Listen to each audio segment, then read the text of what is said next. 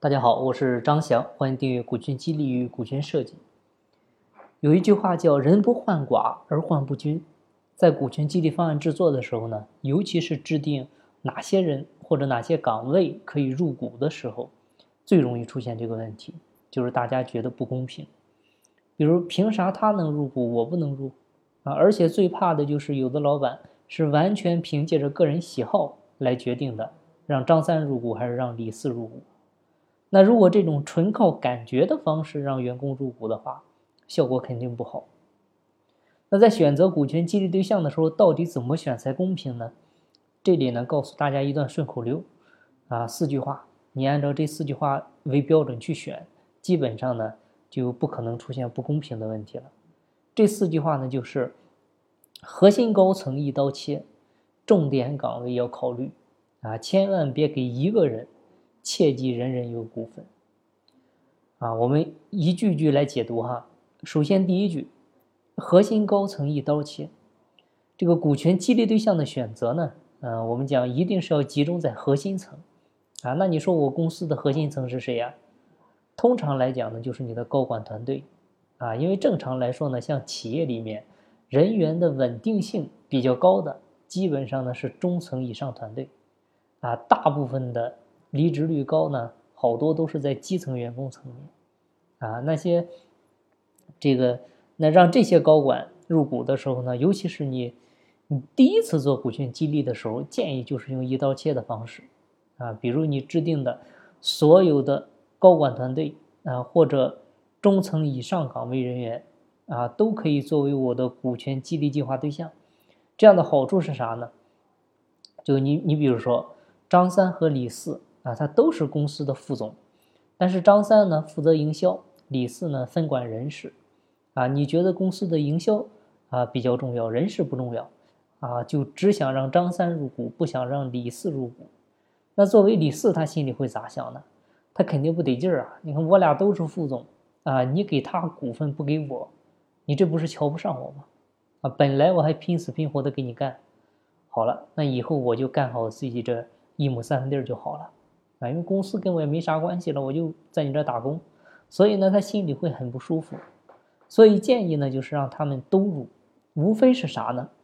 你觉得营销重要，你可以让张三多入股，让李四呢少入一点，在数量上呢做一些区分。这样的话呢，双方也都能权衡得到，而不是一棍子打死。这样的话，你把他本来的积极性呢也消灭了。所以呢，第一句话，核心高层呢一刀切。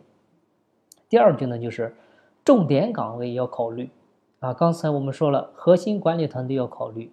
那你公司有没有他不是管理层的，但是呢，他的岗位呢又非常重要的？比如我就服务过一家企业，它是一家医生集团啊。那他们来讲的话，这家公司最重要的资源和核心其实就是这帮医生啊。而且呢，好多病人来看病都是冲着医生来的，不是冲着你公司来的。那像这样的重点岗位呢？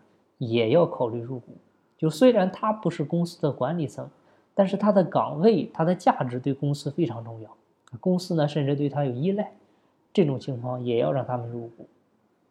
第三句就是千万别给一个人，这个应该很好理解哈。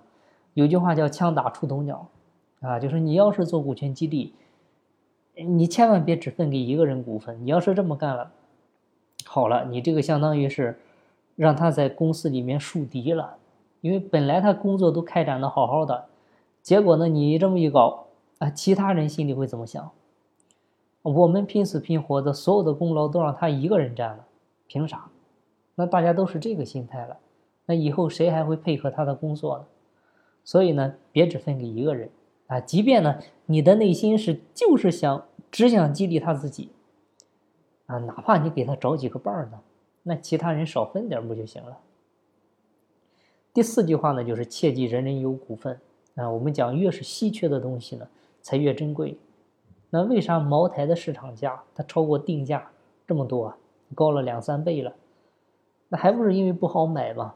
而且买的人不喝，喝的人不买，是吧？它不都是因为稀缺吗？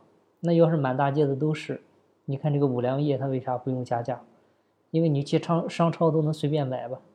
你不用像人家茅台那样排队啊，那股份也是一样啊，那要是所有人都有，那谁还会当回事儿啊？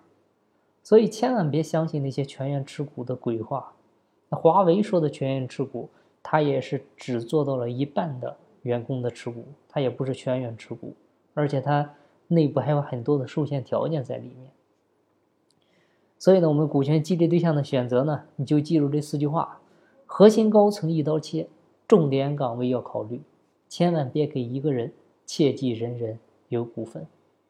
好，今天的分享呢就到这儿。有更多股权或者管理方面问题，欢迎加我微信详细沟通。